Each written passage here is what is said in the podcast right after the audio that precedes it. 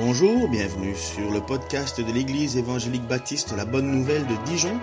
Nous sommes situés aux 5 rue du lycée à Dijon. Vous pouvez trouver des informations sur notre Église sur le site internet www.la-bonne-nouvelle.org. Passez une excellente journée ou soirée. Alors, euh, merci à, à ceux qui viennent pour la première fois, bienvenue. Et puis, euh, bienvenue aux autres qui sont revenus pour le deuxième message sur l'argent. Bon, ben c'est bien. hein. Euh, au moins, les statistiques sont, euh, bougées. Euh, ce n'est pas vrai, ça ne vous fait pas fuir, apparemment. Pardon. Alors, si vous avez les salutations de l'église de Nancy, où on était le dimanche passé, avec le groupe biblique universitaire, c'était super ressourçant. C'est. Euh, c'est encourageant de voir, euh, de voir des jeunes qui veulent avancer sérieusement avec Dieu. euh. Alors, une vie, une vie jeune, c'est haut, c'est bas. euh, C'est, on peut vivre beaucoup d'émotions en une semaine, hein, la fin du monde et, euh, le renouveau. C'est, intense et en même temps, c'est vraiment encourageant. Moi, j'ai été tellement encouragé de les voir euh, euh, motivés euh, et puis, et puis euh, être honnêtes, surtout dans leur euh, démarche. Je vais juste éteindre ce truc qui est infernal. hein, Et euh, voilà, donc vous avez les salutations de Nancy. Ça va? Vous avez froid? Bah, non, non, il y fait pas chaud, on tourne plus que sur vraiment un seul radiateur, malheureusement. Euh, vous vous souvenez de quoi on a parlé il y a, deux semaines au sujet des finances? Parce qu'il y a quatre principes. Vous vous souvenez d'un des. On a parlé d'Ananias Zafira, on va en revenir. Est-ce que vous vous souvenez des quatre principes que je- on avait dit qu'on allait aborder? Ah, je sais que c'est une question piège. hein. Euh, alors, le premier, alors, alors, euh, le premier principe, tu peux mettre l'image? Je pense que je l'ai mis. Ah oui, bon, aujourd'hui c'est, attends, c'est juste après, voilà. Le principe d'appartenance. Premièrement, on appartient au peuple de Dieu et c'est une des raisons pour laquelle, parce qu'on appartient au peuple de Dieu, on, on finance le peuple de Dieu. Ça a existé dans l'Ancien Testament, il y avait ce principe d'appartenance. Je vous avais expliqué que c'était un peu l'image, si on voulait comprendre, une dame qui s'inscrit dans une chorale et parce qu'elle fait partie de la chorale, elle paye sa cotisation. Mais sa cotisation, elle sert à quoi? Elle sert par le principe de responsabilité, ben, étant donné qu'il y a quelqu'un qui donne des cours, le professeur de musique, eh ben, il faut bien le payer et ainsi de suite. Donc ça, c'est la responsabilité. On avait parlé aussi que dans, imaginons dans cette chorale, il y ait euh, quelqu'un qui a un coup dur, sa voiture tombe en panne ou quoi que ce soit, et les membres de la chorale décident de dire on va faire quelque chose, on va faire un geste de solidarité. Donc c'est le principe de solidarité, c'est pas obligé. Et puis après, combien on donne? Eh bien, chacun était libre de donner comme il le voulait. C'était le principe de liberté. Et ces quatre principes, en fait, sont très présents dans l'Église et surtout dans la parole de Dieu. Sauf que vous allez voir, aujourd'hui, on va parler du principe de la liberté. Alors, euh, si tu peux revenir, parce que j'ai... Alors, pour ceux qui, qui lisent pas bien l'anglais, ça se trouve sur un billet, les billets de 1 dollar, c'est In God We Trust, ça veut dire, euh, je vous ai mis en, Dieu nous avons confiance. Je trouve ça, très rigolo d'avoir mis ça sur un billet de banque.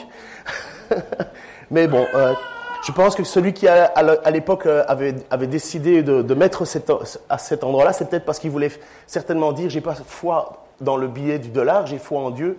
Ça a un peu changé aujourd'hui, apparemment. Mais euh, voilà. Donc, le principe de liberté aujourd'hui. La parole de l'apôtre Paul, quand, je suis toujours malade, hein, je suis désolé.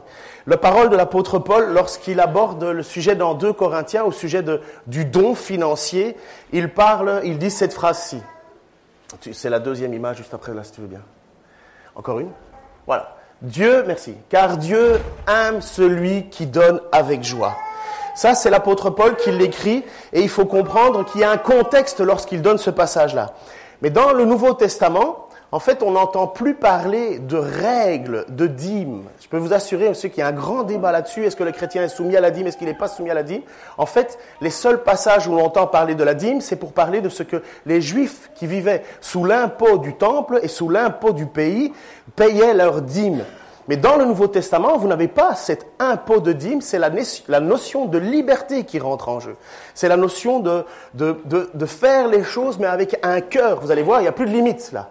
Et donc, il n'y a plus cette loi, parce qu'à l'époque, dans l'Ancien Testament, Dieu avait donné des lois. Et la dîme, qui était l'idée de donner euh, les, les 10 meilleurs pourcents, la première partie de ses revenus, Ça a été commencé par Abraham, qui n'était en dehors de la loi, puisque vous vous souvenez, je vous avais parlé qu'Abraham avait rencontré, après avoir, fait, après avoir délivré Lot, il avait rencontré un homme, Melchisedec, prince de Salem, et qui était prêtre du Dieu très haut, alors qu'il n'y a aucune, il a pas de loi qui a été donnée, il n'y a pas de règle, il n'y a pas de religion, entre guillemets, établie.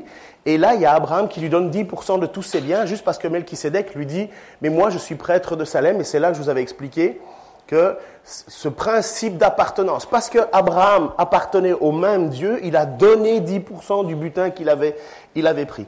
Et puis après ça, on va voir que dans le temps, la dîme revient, et maintenant la dîme revient dans l'Ancien Testament, et c'est Moïse et Aaron, son bras droit, qui vont être chargés de maintenant réguler les finances. Et la dîme, en fait, il suffit simplement de se dire que la dîme, c'est un impôt alors ça peut faire pleurer l'impôt, c'est sûr. La dîme, c'est un impôt dans l'Ancien Testament parce que le, peuple juif, c'est un peuple théocratique. C'est Dieu qui dirige le peuple. Ce sont les, prêtres, ce sont les lévites, ce sont les, prophètes qui dirigent le peuple. C'est Dieu qui dirige le peuple. Et quand Dieu choisit un roi, c'est un roi qui est là pour, pour diriger selon Dieu. Donc c'est une théocratie. Et lorsque les Juifs payaient leurs dîmes, en fait, ils ne donnaient pas 10% de leurs biens. On estime à 25% de taxes euh, ce qu'ils payaient. Donc l'argent arrivait au temple et c'est à partir de ce temple où on répartissait l'argent. L'argent allait pour les œuvres sociales, l'argent allait pour, euh, je, l'ai noté, l'argent allait pour la question euh, religieuse et, administrative du pays. Enfin, c'était comme, nous aujourd'hui dans notre pays, on paye les impôts et finalement ça fait tourner, ça fait tourner la machine. Et il y avait aussi euh, l'idée d'une offrande. Et les offrandes que les gens faisaient, là, c'était volontaire, c'était libre. Mais il y avait bien une réglementation et on n'avait pas le droit de faire comme on voulait. Regardez la, loi qui était donnée à partir, à partir de ce moment-là, on se trouve dans le livre de Nombre, Dieu donne des règles sur la gestion financière de son peuple. L'Éternel dit à Aaron, tu ne posséderas pas de patrimoine financier dans le pays, et il ne te reviendra aucune part au milieu d'eux, car c'est moi qui suis ta part et ton patrimoine au milieu des Israélites. Aux Lévites, donc les Lévites, ce sont ceux qui s'occupaient de tout ce qui était la gestion euh, religieuse, la gestion du temple, enfin là c'était une tente à ce moment-là, mais après ça le temple, la gestion de la façon dont il fallait préparer les sacrifices et ainsi de suite. Aux Lévites, je donne comme possession toutes les dîmes qui sont perçues en Israël pour leur service qu'ils assurent, celui qu'ils accomplissent dans la tente de la rencontre. Par la suite, ça sera le temple. Ainsi, les Israélites ne risqueront plus de commettre une faute qui entraîne leur mort en s'approchant de la tente de la rencontre. Parce qu'on n'avait pas le droit de s'approcher de la tente de la rencontre, c'était seulement réservé aux Lévites. Ce seront les Lévites qui assurent le service de la tente de la rencontre et qui porteront la responsabilité des fautes qui s'y commettraient. C'est une ordonnance en vigueur à perpétuité de génération en génération.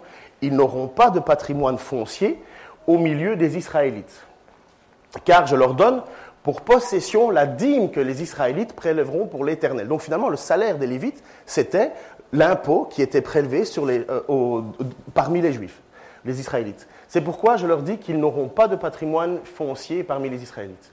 L'Éternel parlera encore à Moïse en ces termes, dit aux Lévites, lorsque vous recevrez des Israélites les dîmes que je vous donne, de leur part en guise de possession, vous en prélèverez le dixième comme offrande pour l'Éternel. Ce sera donc la dîme de la dîme. Donc même les Lévites étaient soumis à la dîme eux-mêmes.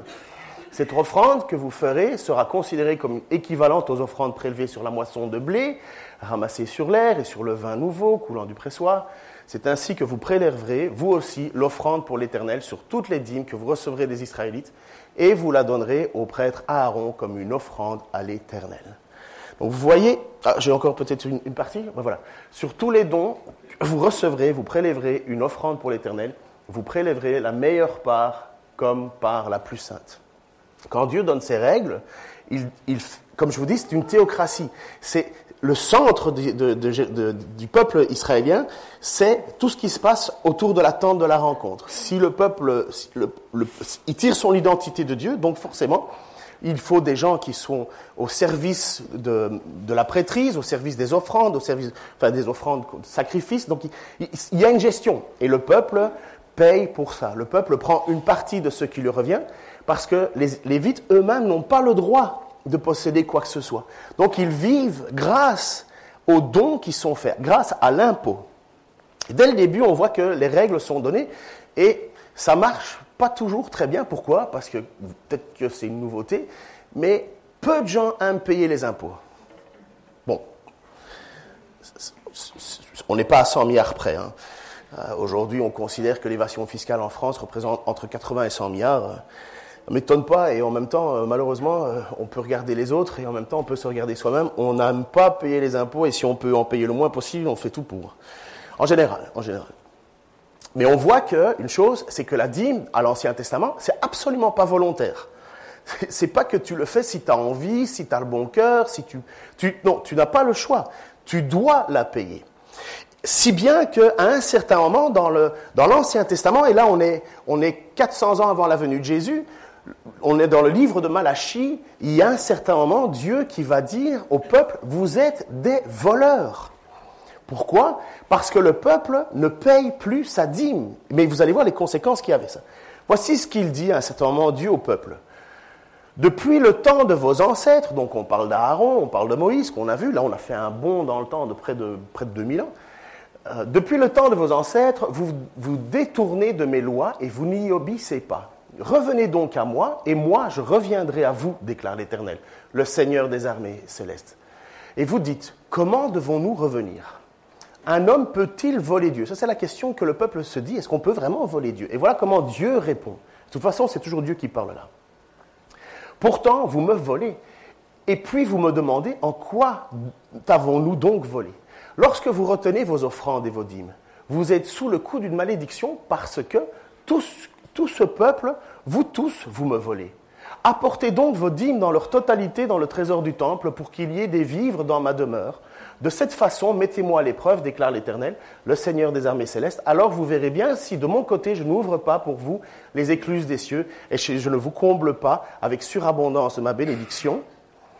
Pour vous, je détruirai l'insecte qui dévore, il ne détruira plus les produits de vos terres, et vos vignes dans vos campagnes, ils ne manqueront plus, ils manqueront plus de, de, leurs fruits, pardon, déclare l'Éternel, le Seigneur des armées célestes. Et toutes les nations vous diront bienheureux, car vous serez alors un pays de délices, déclare l'Éternel, le Seigneur des armées célestes. Ce texte, il est pris un peu à toutes les sauces, surtout par ceux qui veulent absolument la prospérité, et ils se disent, oula, reviens un petit peu en arrière, j'ai trouvé un moyen de pouvoir être riche. Donc, si j'apporte ma dîme, Dieu ouvre les cieux et je suis béni et à moi la grande vie de luxe et de prospérité et de bonheur absolu. C'est pas ça qu'il est en train de parler dans ce texte-là. Si on ne paye plus la dîme, s'il n'y a plus l'impôt qui fait tourner le temple, que font les Lévites? Ben, comme leur seul moyen de subsistance, c'est la générosité du peuple. Si le peuple ne donne plus d'argent, ben les Lévites quittent le temple et qu'est-ce qu'ils font? Ben Ils sont obligés d'aller travailler. Ils sont obligés de gagner leur vie. Il faut qu'ils fassent quelque chose. S'il n'y a plus de Lévites qui s'occupent du temple, s'il n'y a plus de prêtres qui s'occupent du temple, mais finalement, on délaisse Dieu. Et là, la réalité, c'est voilà, c'est ce qui se passe à ce moment-là. C'est qu'on délaisse Dieu, on ne donne plus d'argent dans le temple, donc il n'y a plus de prêtres, il n'y a plus de lévites, il n'y a plus de systèmes qui font tourner, on ne fait plus les offrandes de sacrifices pour le pardon, on ne demande plus rien.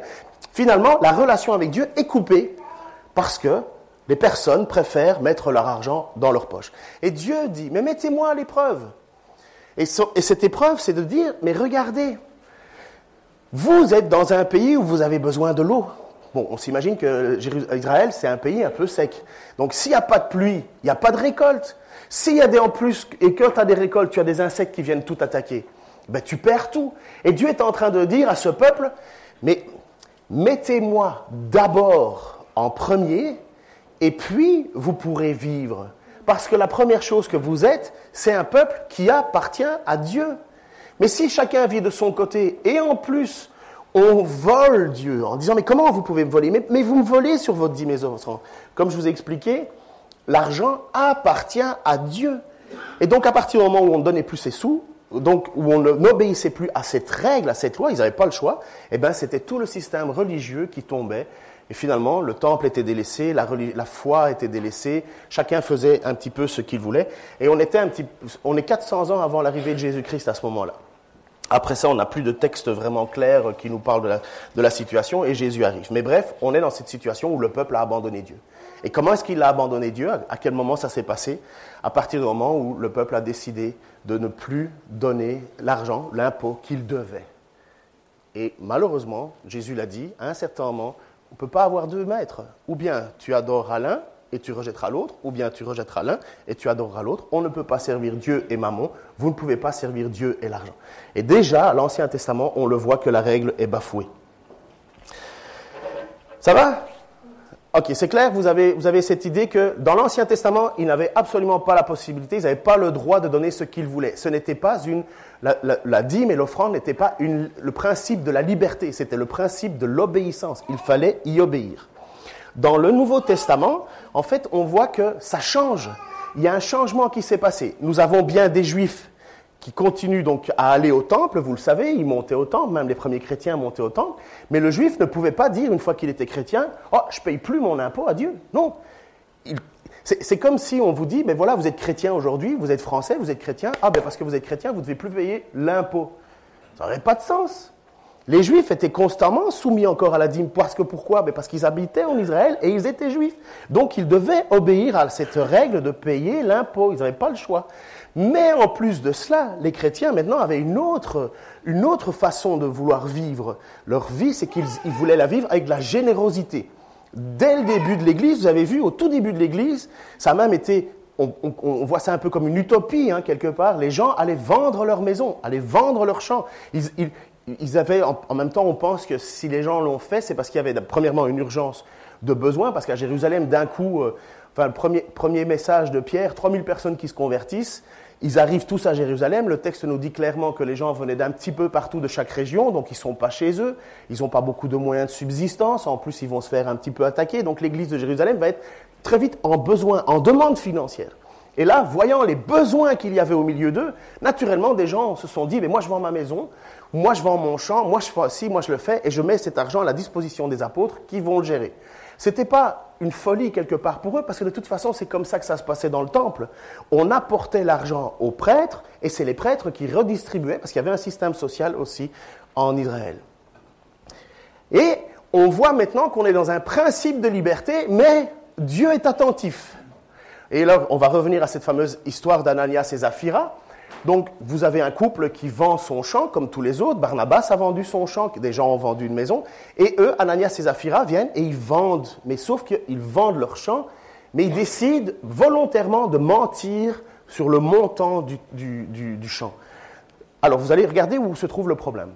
Pierre lui dit, Ananias, pourquoi Satan a-t-il rempli ton cœur au point que tu aies menti au Saint-Esprit et gardé une partie du champ? Et cette partie-là, elle est importante. S'il n'avait pas été vendu, ne te restait-il pas? Finalement, c'est ton champ. Tu n'étais pas obligé de le vendre. Si tu ne le vendais pas, c'était à toi. Tu faisais ce que tu veux avec. Et après l'avoir vendu, n'avais-tu pas le droit de disposer du prix Finalement, tu étais libre de faire ce que tu veux, Ananias, avec la vente de ton champ. Tu n'étais pas, c'était pas une loi, c'était pas une obligation. Sauf que, grand bien, grand mal lui a pris, il a décidé avec sa femme de mentir en disant oui, oui, on a vendu le champ 50 euh, 000. Hein, euh, peut-être qu'il l'avait vendu 150 000, mais il voulait paraître en disant mais regardez, nous aussi on est généreux comme les autres, et nous aussi on a vendu un champ. Et là, le problème du mensonge est venu, et directement à cause de cela, quand euh, donc voici ce qu'il dit. Hein, ce n'est pas à des hommes que tu as menti, mais à Dieu. Quand Ananias entendit ces paroles, il tomba, il expira. Une grande crainte s'empara de tous ceux qui l'apprirent. Pourquoi? Parce que on vient de se rendre compte que ce n'est pas juste un acte libre qui est euh, important, c'est la manière de faire les choses. Ce que Paul dit à un certain moment, à un autre passage, car Dieu aime celui qui donne avec joie, sans contrainte. Alors maintenant, on remet tout ça dans le contexte, donc on est bien avec des juifs qui sont soumis à l'impôt obligatoire, et en même temps un principe de générosité. L'Église est naissante, on est au tout, tout, tout début. Et malheureusement, ils mentent parce que, à votre avis, pourquoi ils le font? Ben, Parce qu'ils aiment l'argent. Ils aiment l'argent. En soi, ce n'est pas un problème, l'argent. L'argent est une façon que nous avons, un moyen que nous avons de pouvoir bénir les autres. Et vous allez voir, et on va arriver ça tout, de suite, même de faire en sorte que Dieu soit glorifié avec cet argent. Et Ananias, malheureusement, et Zaphira, ont, pris la mauvaise voie. certains vont dire l'intention, entre guillemets, était bonne, mais le cœur n'était pas à la bonne place. Alors tout le monde ne meurt pas comme ça, heureusement. Mais, euh, mais à mon avis, je suis convaincu dans l'assemblée, les gens prêts ont pris au sérieux les engagements qu'on a faits, les promesses qu'on faisait. On ne faisait pas les choses à la légère juste pour faire bonne figure, on était sincères et honnêtes. Maintenant, Paul va écrire à des Corinthiens. Alors ça, ça, pour moi, là, c'est le, passage le plus, le plus, étonnant au sujet de l'argent. Donc, euh, de la deuxième épître de Paul aux Corinthiens. Les Corinthiens, il y a des Parisiens parmi nous? Est-ce qu'il y a un Parisien ici avec nous? Non? Allez, on peut rigoler d'eux alors. les Corinthiens, Corinthe, c'était une ville où on, aimait bien montrer qu'on avait réussi. Vous savez que dans le monde entier, quand un Parisien est en vacances, on le sait. Moi, je suis belge, j'en ai souffert. Hein. Mais quand le Parisien est venu, ou d'autres, hein, mais ça peut être d'autres personnes, d'autres villes dans le monde entier, mais il a tout vu, tout lu, tout su, c'est tout, c'est le plus beau, c'est la plus belle ville. D'ailleurs, on appelle ça la ville, la ville de lumière. Euh, bravo. Hein. Euh, nous, tous les autres sont dans les ténèbres, eux, c'est la lumière. Enfin bref. Vous imaginez? Eh bien ça, c'était le problème de Corinthe. Corinthe, c'était ça. Corinthe, c'était une ville, en fait, où quand tu étais riche, quand tu étais beau, quand tu étais célèbre, tu allais à Corinthe. Je vous ai expliqué aussi que Corinthe était tombé en désuétude et c'était une folie au niveau, au niveau des mœurs. Il y avait des temples consacrés aux idoles. Et pour avoir une relation avec Dieu, tu allais te prostituer. enfin, il y avait des prostituées sacrées tu couchais avec elle, et parce que tu couchais avec elle, tu t'approchais de Dieu. vous imaginez le bazar. Hein. Et donc, jusqu'au point que finalement, on disait, mais tu te corientientis, c'était une façon de dire, mais tu es en train de devenir une mauvaise personne. Donc, si maintenant, imaginons qu'on dit à quelqu'un, mais tu te parisianises, on n'est pas là. Mais on n'est pas là. Mais à l'époque, quand tu disais, et c'est devenu une insulte, tu te corientientises. Et l'apôtre Paul, va écrire à cette église de Corinthe, qui est normalement une église de gens qui, ont, qui sont sauvés. Ben, c'est l'église la plus compliquée de toute la Bible. Hein. Si vous lisez l'histoire de Corinthe, certains veulent la prendre comme modèle, c'est loin d'être une église modèle. Et à un certain moment, ce qu'ils avaient fait, c'est qu'ils avaient fait, avec fracas et tambour, l'idée de dire, nous savons qu'à Jérusalem, l'église, les frères et les sœurs là-bas souffrent, parce que c'était une situation un peu particulière, on va faire une collecte. Et les Corinthiens avaient même dit, eh ben, on va envoyer de l'argent, on va envoyer de l'argent là-bas. Sauf qu'un an après, ils n'avaient toujours rien envoyé. Et l'apôtre Paul, il était en train de dire, eh oh, on ne fait pas des promesses en l'air. On ne fait pas des promesses en l'air avec Dieu. Regardez comment ça a coûté Ananias et Zaphira d'abord. Sauf que l'apôtre Paul, maintenant, il, il n'est plus, il ne peut pas parler et il ne peut pas leur dire, vous devez donner des sous vous êtes sous la loi de la dîme, vous êtes obligé de donner. Jamais l'apôtre Paul va dire ces choses-là. Donc vous comprenez que la dîme et dire que les chrétiens sont soumis à la dîme, c'est. Moi je dis non. On est soumis à autre chose, plus fort, plus, plus profond, plus juste. Regardez ce qu'il va leur dire. Il va les mettre en comparaison avec une église qui est persécutée, pauvre et sans, sans, prestance, comparativement à Corinthe. Il va parler de l'église de Macédoine. Et il leur écrit, l'apôtre, en disant, mais vous savez, de l'autre côté, là, ils ont été hyper loin. Et donc, il les écrit quelque part pour les, les titiller. le but, c'est de dire, OK, vous faites les malins, là, vous avez tous les dons, vous êtes riches, vous êtes super, vous faites toutes les choses extraordinaires, euh, vous, vous, régnez presque en maître, mais pratiquement, là, au niveau des sous, et, montrer pratiquement votre, amour, ben là, on voit personne. Tout le monde veut être béni, mais quand c'est le moment de bénir les autres, vous êtes aux abonnés absents. Voilà ce que je résume. Nous voulons faire connaître, frère, la grâce que Dieu a accordée aux églises de Macédoine. Ils ont été mis à l'épreuve par de multiples détresses. Mais les croyants, animés d'une joie débordante et malgré leur extrême pauvreté, ont fait preuve d'une très grande générosité. Ils sont allés jusqu'à la limite de leurs moyens et même au-delà, j'en suis témoin, spontanément, avec une vive insistance, ils nous ont demandé la faveur de prendre part à l'assistance destinée à ceux pardon, qui, à Jérusalem, appartiennent à Dieu. Dépassant toutes mes espérances, ils se sont tous donnés, tout d'abord donnés eux-mêmes au Seigneur et ensuite, conformément à la volonté de Dieu, ils se sont mis à notre disposition. Attends avant de changer l'image. Aussi, avons-nous encouragé Tite à mener à bonne fin chez vous cette œuvre de générosité qu'il avait si bien mise en train? Vous voyez, il est en train de dire, vous voyez cette petite église qui n'a pas de prétention, non seulement ils sont persécutés pour leur foi, ils n'ont rien, mais ils ont insisté pour faire, pour, pour aider les frères et les sœurs à Jérusalem. Ils ont insisté. On leur a même dit que ce n'était pas raisonnable. Calmez-vous les gens, calmez-vous. Ils ont été au-delà. C'est comme s'ils avaient une, volonté passionnante, débordante de dire, nous, on va faire quelque chose pour nos frères là-bas. Ça devient très rare. Hein.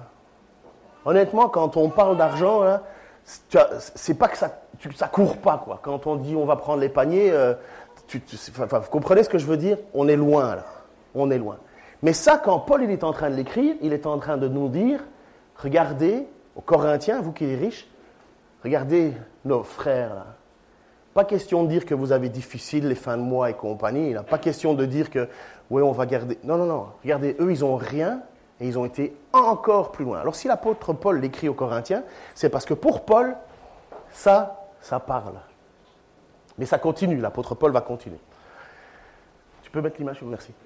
Vous êtes riches dans tous les domaines, qu'il s'agisse de la foi, de la parole ou de la connaissance, du zèle en toute chose ou de l'amour qui de nos cœurs a gagné le vôtre.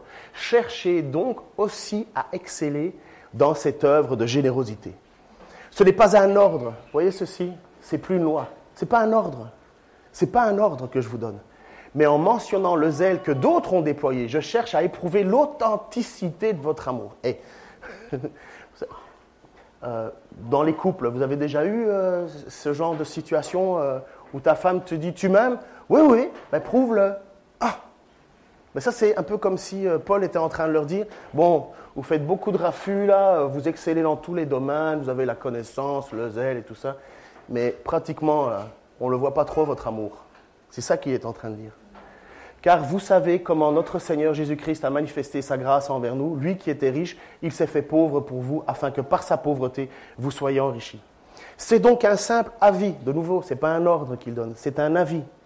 Ce n'est pas un ordre, c'est un avis que je vous donne, et c'est ce qui convient. En effet, vous n'avez pas été les premiers dès l'an dernier, non seulement à agir, mais à prendre l'initiative de ce projet. Vous comprenez, c'était eux, les, Corinthiens, qui avaient, qui avec trompette, on va faire une collecte, et un an après, c'est, elle est où la collecte? C'est ça l'idée. Achevez donc à présent de la réaliser, menez-la à terme, selon vos moyens avec le même empressement que vous avez mis le, zèle à le décider. Lorsqu'on donne de bon cœur, Dieu accepte ce don en tenant compte de ce que l'on a et non, et non, pardon, et non de ce que l'on n'a pas. Il n'est pas question de vous réduire vous-même à l'extrémité pour que d'autres soient soulagés. Il s'agit simplement de suivre le principe de l'égalité. Ça, on voit à quel point il y a une sagesse et c'est sage. Le but, c'est pas que vous soyez pauvres, même si les Macédoniens, ils ont été au-delà. Mais Paul, il est en train de dire, il y a un principe d'égalité qui devrait exister dans l'Église. Malheureusement, on en est loin aujourd'hui. Et ça devrait revenir, je pense que ça devrait revenir. Et je pense que malheureusement, si les persécutions viendront sur nous, on va y revenir de gré ou de force. On va être obligé de se serrer les coudes et de, tenir ensemble. Plutôt que de trésoriser, voilà ce que l'apôtre Paul est en train de dire là, plutôt que de trésoriser, aider, pourquoi je le ferai? Pourquoi je le ferai Parce que pas le, y a Paul ne peut pas dire c'est une loi, je ne vous donne pas un ordre, c'est un avis. Mais pourquoi vous le feriez? Mais parce que c'est le principe d'égalité. Moi, je me souviens quand j'étais au Québec, un certain moment, c'était, ça arrive, hein, des discussions, mais il y, avait, il y avait une famille qui parlait à côté de nous à quel point ils avaient difficile, parce qu'il y a un très grand problème d'endettement aux, États-Unis, en Amérique du Nord. On reçoit des cartes de crédit par la poste, et puis après ça, si tu te retrouves avec des taux de 20% sur le dos, tu es, coincé. Il y a énormément de problèmes là-bas, à ce niveau-là. Et donc, vous avez beaucoup de gens qui arrivent à la foi, qui deviennent chrétiens, mais les dettes, euh, faut le temps pour que ça s'enlève. Et donc, ça s'efface pas tout seul. Et donc là, à un certain moment, je me souviens qu'il y avait une famille qui avaient la volonté de ne plus de, sortir de cette chose-là, mais les fins de mois, ils n'avaient pas à manger. Ils avaient terriblement difficile. Et puis j'étais de l'autre côté, je discute, vous savez comment on fait, on parle à l'un, bonjour, bonjour. Et puis tu parlais à l'autre, et l'autre, il était en train de te parler de ses vacances qu'il avait prévues et qu'il avait déjà mis euh, près de 10 000 dollars de côté pour pouvoir s'acheter, euh, ça ne vous parle pas, mais un fifth wheel, ça veut dire un 5 roues, c'est une caravane qui s'attache à l'arrière du pick-up. Enfin bref, c'est immense quoi. À l'intérieur, c'est full confort, cuir et bazar. Et donc, tu as de l'autre côté le gars qui est en train de parler, mais sans. Comme, il ne voyait pas le mal. Hein. Et il était en train de te dire que voilà, ça fait. Moi, je prépare mes vacances pour avoir deux semaines de soleil. Et voilà ce que, ce que Paul, s'il était là, il dirait à un certain moment il est où le, le, le principe d'égalité?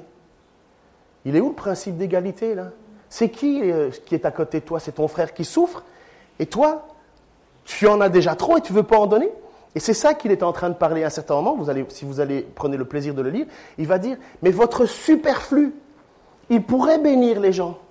Il pourrait bénir d'autres qui, eux, sont dans la, dans, dans la nécessité. Et à un certain moment, on se retrouve là, nous, parce qu'on est pris dans ce système capitaliste, qu'on le veuille ou non. Il y a un moment là, on le trésorise, on le trésorise, on le trésorise, on le trésorise, on le met sur des comptes en banque, des comptes en banque, des comptes en banque, et le frère qui est à côté, ben on, on l'ignore. On l'ignore. Eh bien ça, c'est exactement ce que Paul est en train de reprocher. Et qui sont ceux qui ont été généreux? Les plus pauvres. Ceux qui étaient les plus persécutés. Ceux qui criaient à Dieu. Et eux, il dit, Paul, il dit, on a même été obligé de les calmer. Et quand il se retourne vers les Corinthiens, c'est pour ça que je vous dis, ça vaut la peine, hein, lisez hein, ces deux chapitres. Vous allez comprendre la vision de Paul sur le fait qu'on n'est pas obligé, on n'est pas sous la loi, mais bon sang, on devrait être encore plus généreux. On devrait mettre encore plus notre, notre cœur pour le frère à côté qui a de la difficulté. Ce n'est pas qu'il faudrait qu'on soit pauvre et qu'on vende tout pour devenir pauvre afin que l'autre soit riche, non. Mais on a tous de l'excédent. On a tous de l'excédent. On l'a tous. Même si on a juste, on a de l'excédent. Et voilà, c'est ça la nouvelle loi de la liberté. Non, on n'est plus sous 10%. On est sur ce que le cœur donne. Pourquoi?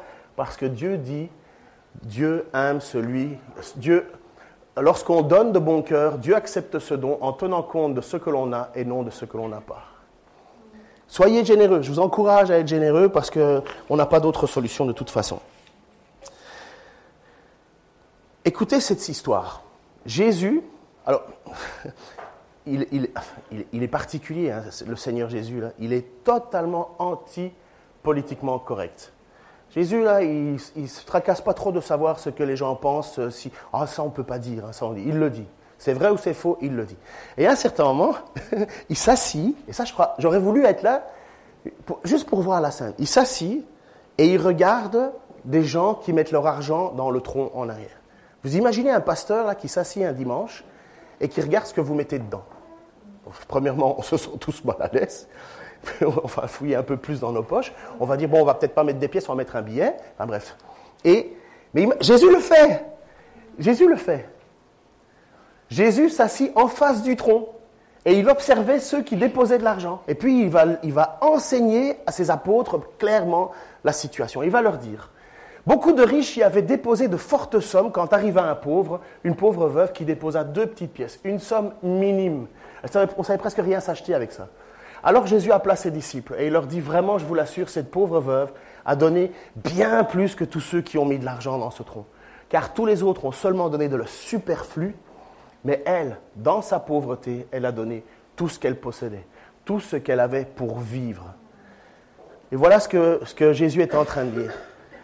Qu'est-ce que c'est que cette bande d'hypocrites? Parce que Jésus l'a dit plus d'une fois. Hein. Vous payez la dîme sur, sur, la net, sur ceci, cela. Mais il dit, finalement, vous êtes, vous êtes, vous oui, oui, vous, vous donnez les 10%. Et ça vous arrange bien. Et voilà ce que Jésus vient pour transformer dans nos cœurs. Et dit, mais regardez, si c'est juste de donner 10%, hein, pour certains, 10%, c'est énorme. Mais pour d'autres, 10%, franchement, c'est rien. C'est rien. En fait, c'est presque même honteux. Et bien voilà, Jésus est en train de dire, voilà exactement la relation avec l'argent que Dieu aime.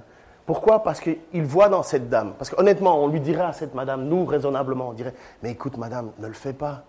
Écoute, tu n'as déjà rien, ne le donne pas. Non, Jésus, il voit cette dame qui se tourne vers Dieu humblement et elle dit, je n'ai rien, mais le peu que j'ai, je te le donne. Et ça, Jésus le salue, là, il est en train de le saluer, il est en train d'enseigner aux, apôtres ce qu'est la relation avec Dieu. Mais pratiquement, c'est bien les gens les plus riches qui ont mis de l'argent, c'est bien eux qui font tourner la baraque. C'est vrai. Mais pour Jésus, le cœur n'est pas à la bonne place. Tu donnes de ton superflu. Voilà, j'ai donné mon argent. Oui, mais tu fais quoi avec les 90 autres? Tu fais quoi avec tu, tu sers Dieu, tu loues Dieu, tu, tu glorifies Dieu. La petite dame là, elle a, que ça, mais elle va faire confiance à Dieu. Et pour elle, ça lui tient tellement à cœur. Je termine avec ce passage-là, on revient dans notre épître de Corinthiens, et maintenant vous allez voir ce que c'est que la véritable prospérité. Parce qu'on prend les textes pour leur faire dire ce qu'on veut pas. Et je sais, vous le savez, j'en ai, déjà parlé plus d'une fois, mais on est tellement dans le discours de l'évangile de la prospérité. Un chrétien, ça ne souffre pas, un chrétien, c'est pas malade, un chrétien, c'est riche, un chrétien, ça a du succès, et voilà, et voilà, et faites des dons à tel numéro pour que je puisse avoir raison de vous enseigner que je serai riche si vous me donnez votre argent. C'est ça l'idée. Hein. J'ai entendu euh, encore récemment là qu'il y avait un, évangéliste qui faisait un appel aux dons pour pouvoir s'acheter un jet privé un jet privé, c'est 90 millions, 90 millions d'euros. Parce que pour lui, dans le ministère, c'était important qu'il puisse montrer qu'il était béni, et puis comme ça, il pouvait aller plus vite dans une ville évangélisée, puis plus vite dans une autre ville. Et moi, j'ose même pas imaginer quand il va se retrouver devant Dieu, lui. Il y aura des pleurs et des grincements dans la fin des temps. Et voilà ce que Paul parle alors maintenant à cette église. C'est quoi être généreux? Ça veut dire quoi si Dieu te bénit? Qu'est-ce que tu dois faire avec cet argent? Voilà ce qu'il est en train de dire. Rappelez-vous, donc vous, vous, les Corinthiens, vous donnez pas, mais attention, vous recevez pas non plus. Semence parcimonieuse, maigre récolte. Semence généreuse, moisson abondante. Que chacun donne ce qu'il aura décidé, en son cœur, sans regret ni contrainte, car Dieu aime celui qui donne avec joie. Moi, je me souviens que ça, je l'avais utilisé au départ comme leitmotiv pour, pour euh, dire, écoute, j'ai pas envie de donner beaucoup, et comme Dieu me dit que je ne dois pas donner à l'inverse de ce que je pense, je dois donner seulement ce que je dois décider, donc j'ai décidé de ne pas donner, parce que si je donne beaucoup et que j'ai pas envie, finalement, il vaut mieux que je donne pas. J'avais pris le raisonnement à l'envers, et j'étais moyen de me dire, euh, je vais garder mon argent pour moi, et puis euh, voilà. comme quoi, on change avec le temps, hein. et avec la parole surtout. Donc il dit, par quoi? Parce que Dieu que chacun donne ce qu'il aura décidé. Vous avez compris que jusqu'à présent, l'apôtre Paul, il était en train de leur dire, vous êtes juste, c'est juste honteux. Vous faites beaucoup d'histoires, mais finalement, vous êtes pingre, et montrez-moi la preuve de votre amour en, le faisant. Donc, ce qu'il aura décidé en son cœur, sans regret ni contrainte. Donc, on n'est pas sous la loi, on n'est plus sous une loi, car Dieu aime celui qui donne avec joie.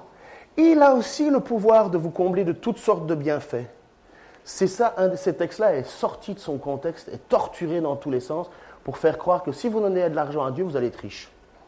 Ainsi, vous aurez en tout temps et en toute chose tout ce dont vous avez besoin, donc le nécessaire est couvert. Le principe n'est pas de vous rendre pauvre, c'est ça que Dieu dit, et il vous en restera. Dans quel but? Encore du superflu pour toutes sortes d'œuvres bonnes. Ainsi qu'il est écrit, on le voit donner largement aux indigents, il demeure pour toujours approuvé par Dieu. Celui qui fournit la semence au semeur et lui donne le pain dont il se nourrit, vous donnera aussi avec largesse toute la semence nécessaire et fera croître le fruit de votre générosité. Il est en train de dire ceci. Il est en train de dire, si vous commencez à, donner, si vous commencez à être généreux, Dieu va vous donner le moyen de continuer à être généreux. Parce que le but, c'est pas d'en avoir dans ses poches, c'est pour. Attends, tu, as changé Oui, merci. Le but, c'est pas d'en avoir dans ses poches, c'est pour continuer à accroître la générosité. En fait, Dieu cherche des gens qui vont devenir des canals de bénédiction. C'est un don, ça, mes amis. C'est un don, ça, ce qu'on appelle le don de libéralité. Des personnes qui, quand ils reçoivent de l'argent, ils sont capables de le donner et de ne pas le garder. Pas facile, hein Vous êtes comme moi, là. Quand vous avez vos, fiches de paye qui montent, là, vous pensez à quoi hein? À changer la bagnole, à changer euh, ceci, à changer cela. Et finalement, naturellement, on, veut augmenter notre confort. Eh bien, l'apôtre Paul, il est en train de dire, mais vous savez, si vous devenez des canaux de bénédiction, oui, vous allez recevoir. Dieu va vous donner. Mais dans quel but? De continuer à donner. De continuer à être généreux. Et regardez ce que ça va reproduire. C'est ça qui est incroyable. Ainsi, vous deviendrez riche de tous les biens et vous pourrez donner largement, donner encore, ce qui suscitera chez ceux auxquels nous distribuerons, donc c'est les apôtres qui vont mettre cet argent à disposition, de nombreuses prières de reconnaissance à Dieu.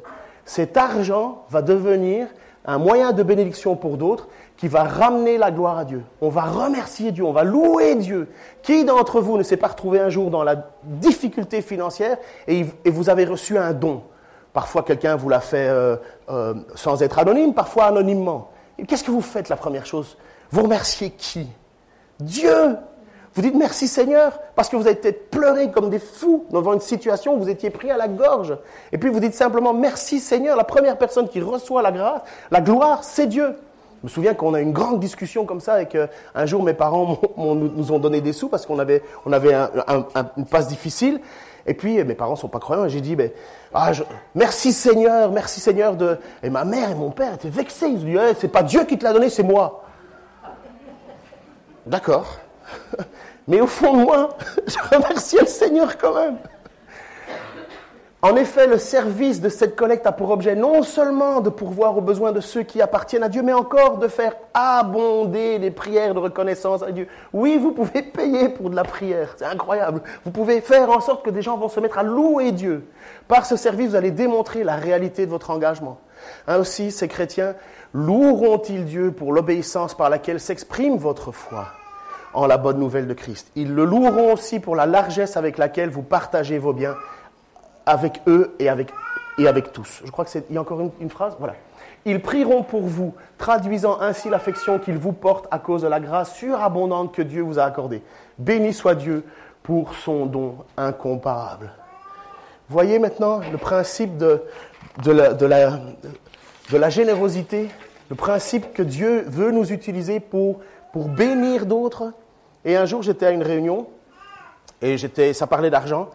Et un pasteur, vous savez, il y a parfois des phrases qui vous restent, des, choses qui sont dites, et ça rentre en vous, et vous ne pouvez plus le déloger. Au début, j'ai trouvé ça, mais, j'étais un peu mal à l'aise avec ce qu'il a dit, parce qu'il parlait de mon argent. Mais il a dit ceci, Dieu n'a pas d'autre argent que dans votre poche.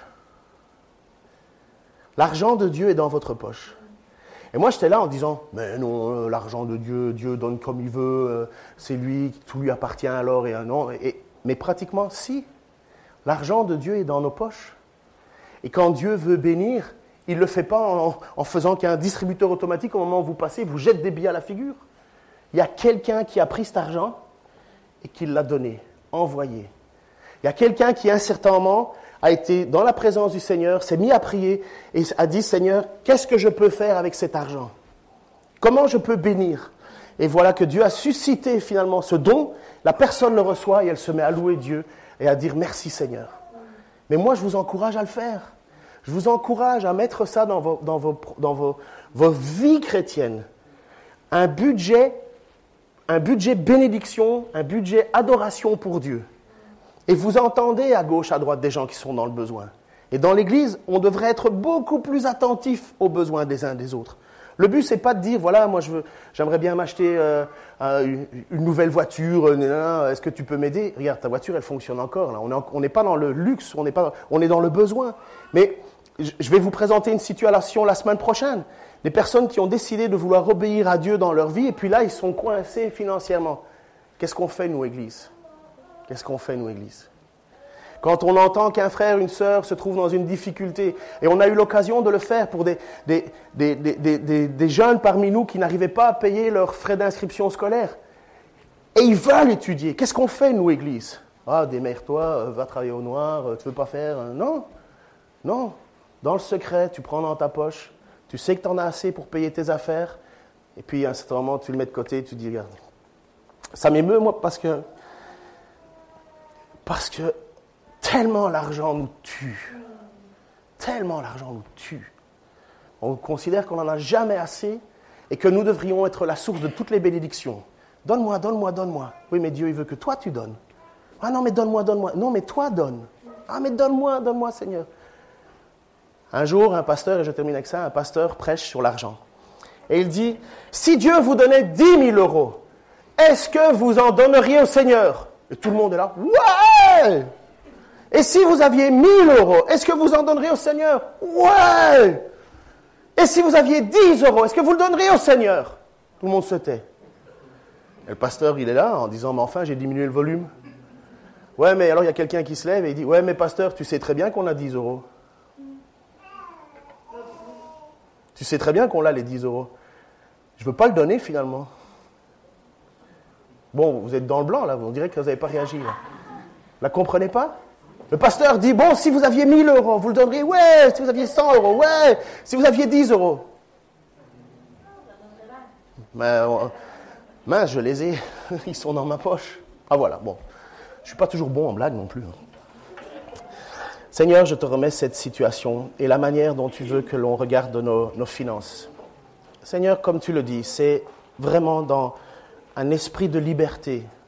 Seigneur, tu n'es pas à ce que tu veux que ton peuple souspie les uns les autres. Mais Seigneur, je voudrais que tu nous rappelles, tu me rappelles le principe de générosité, le principe de solidarité.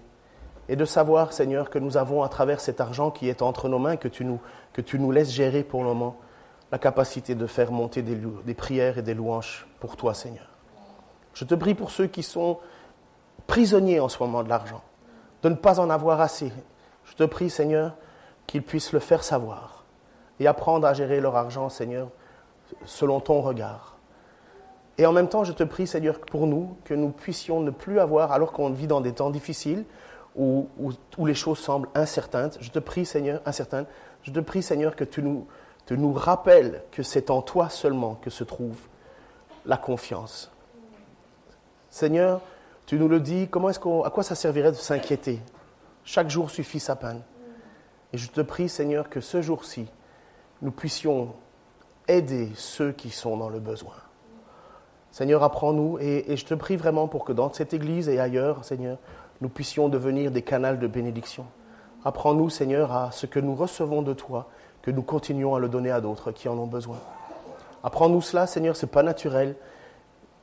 Et transforme-nous pour ta gloire, Seigneur Jésus. Amen. Dimanche prochain, sujet, principe de la...